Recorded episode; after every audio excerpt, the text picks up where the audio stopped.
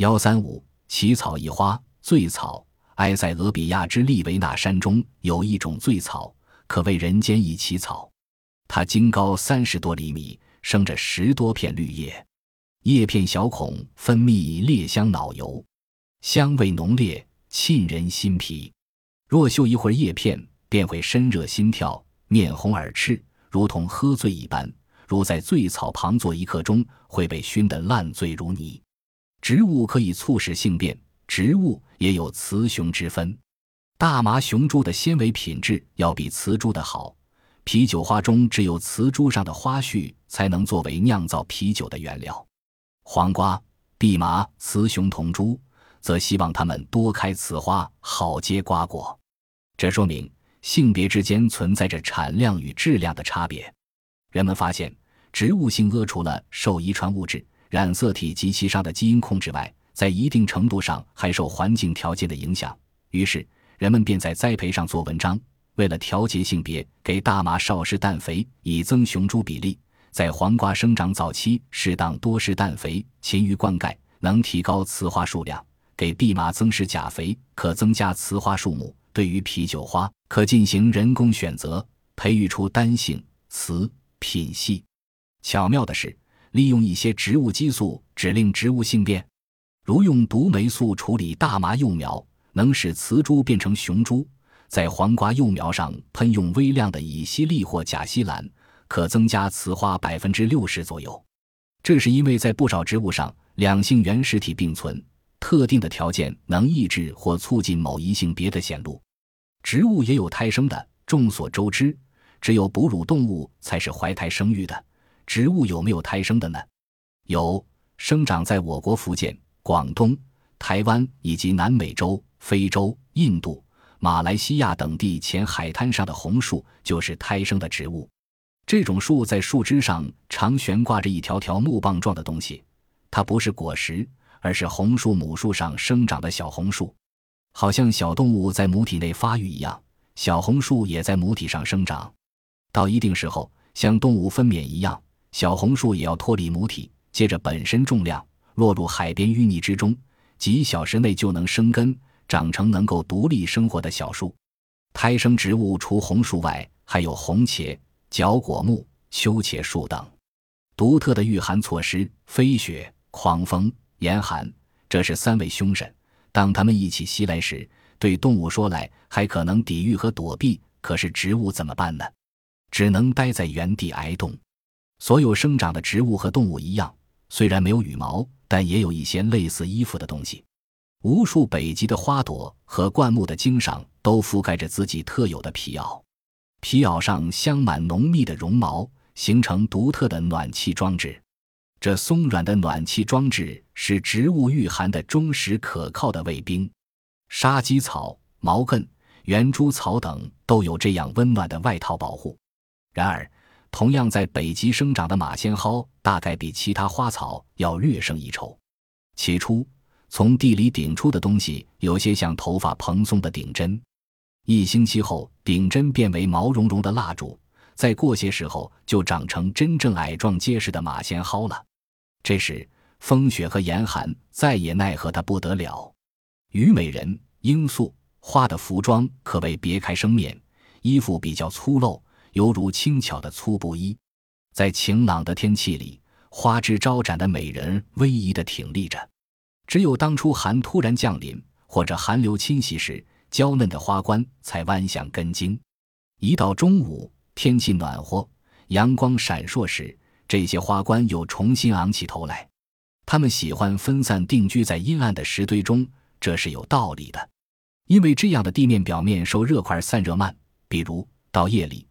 最表面一层温度达十摄氏度以上，比一人高的大气气温要高。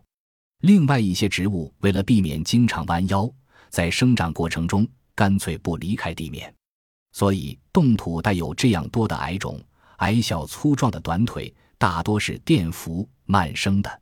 坚硬的茎不比手指长，也不比铅笔粗，牢牢地覆盖在苔藓上，或悄悄地扎在石头下面。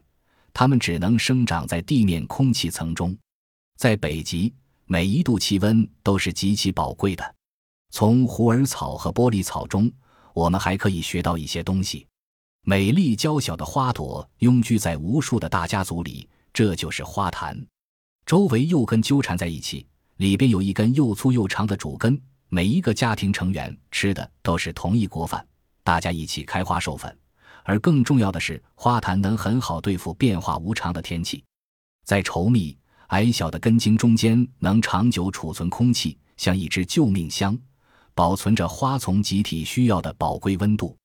为适应严酷的气候，北极圈以北的植物不但在外部做了准备，而且在内部也可说是有备无患。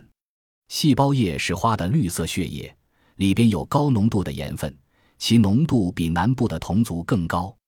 因此，北极的花草能经受如此严寒，能不受外界气候的影响而健康的成长。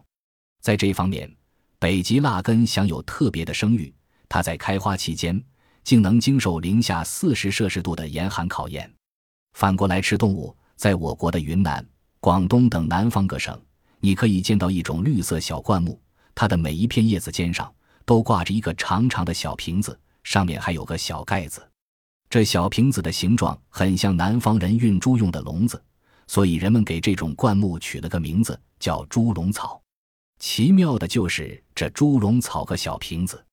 猪笼草的瓶子内必能分泌出又香又甜的蜜汁，贪吃的小昆虫闻到甜味就会爬过去吃蜜。也许就在它吃的正得意的时候，脚下突然一滑，一头栽到了小瓶子底上。小瓶子里注有粘液，昆虫被粘液粘住了，就再也爬不出来。于是猪笼草得到了一顿美餐。用瓶状的叶子捕食虫类的植物很多。在印度洋中的岛屿上，就发现将近四十种。那些奇怪的瓶子有的像小酒杯，有的像罐子，还有的大的简直像竹筒。小鸟陷进去也别想飞出来。夏天在沼泽地带或是潮湿的草原上，常常可以看到一种淡红色的小草，它的叶子是圆形的，只有一个小硬币那么大，上面长着许多绒毛，一片叶子就有二百多根。绒毛的尖端有一颗闪光的小露珠，这是绒毛分泌出来的粘液。这种草叫毛毡珠，这是绒毛分泌出来的粘液。这种草叫毛毡苔，也是一种吃虫的植物。如果一只小昆虫飞到它的叶子上，那些露珠立刻就把它粘住了。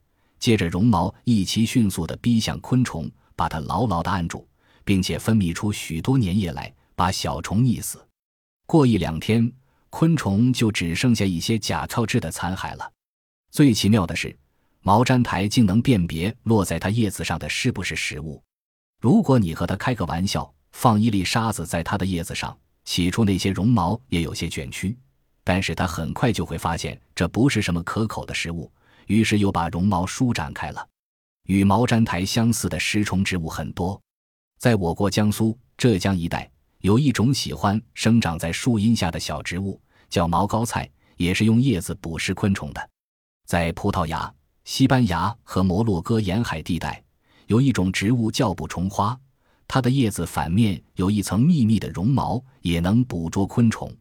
有一次，有人在一株捕虫花的叶子上，竟找到二百三十五个昆虫的残骸。还有一种和毛毡苔同属的植物，叫孔雀捕蝇草，它是十八世纪中叶在美洲的森林沼泽地里发现的。由于长得美丽，人们给它起了这样一个漂亮的名字。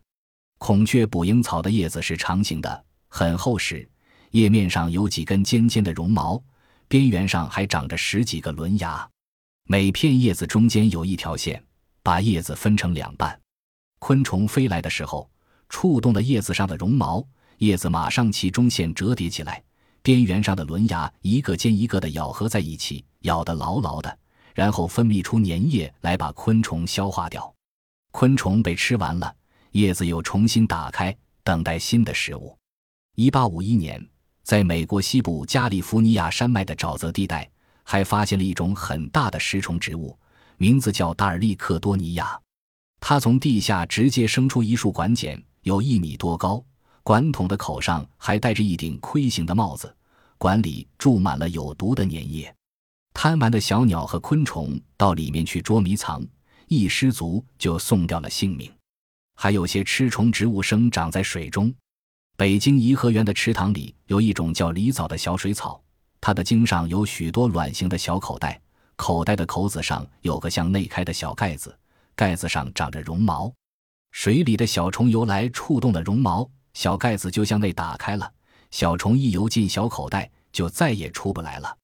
这些植物一没有牙齿，二没有胃，怎么能吃掉昆虫呢？这里有个秘密。不管是猪笼草的瓶子，还是毛毡苔的绒毛，它们分泌出来的粘液都和动物的消化液差不多，含有胃蛋白酶和胰蛋白酶，能够分解小动物体内的蛋白质。许多试验证明，这些吃虫植物的消化能力几乎赶上了动物的胃。德国植物学家科涅曾经观察过猪笼草怎样吃蜈蚣，一条蜈蚣的前半身陷进小瓶子里去了。后半身还在外边，但是它没能逃出来，因为它的前半身浸在粘液内，很快就变成白色了。可见猪笼草的消化力有多强。如果你把一小块煮熟的蛋白放在毛毡苔的叶子上，几小时后蛋白就变形了。过了几天，蛋白就完全被吃光了。吃虫植物还有个怪脾气，就是不喜欢吃油脂。如果你给毛毡苔一小块肥肉，肉里的蛋白质不久给吃光了，油还留在叶子上。吃虫植物对于淀粉、对于味道甜或酸的食物也不感兴趣。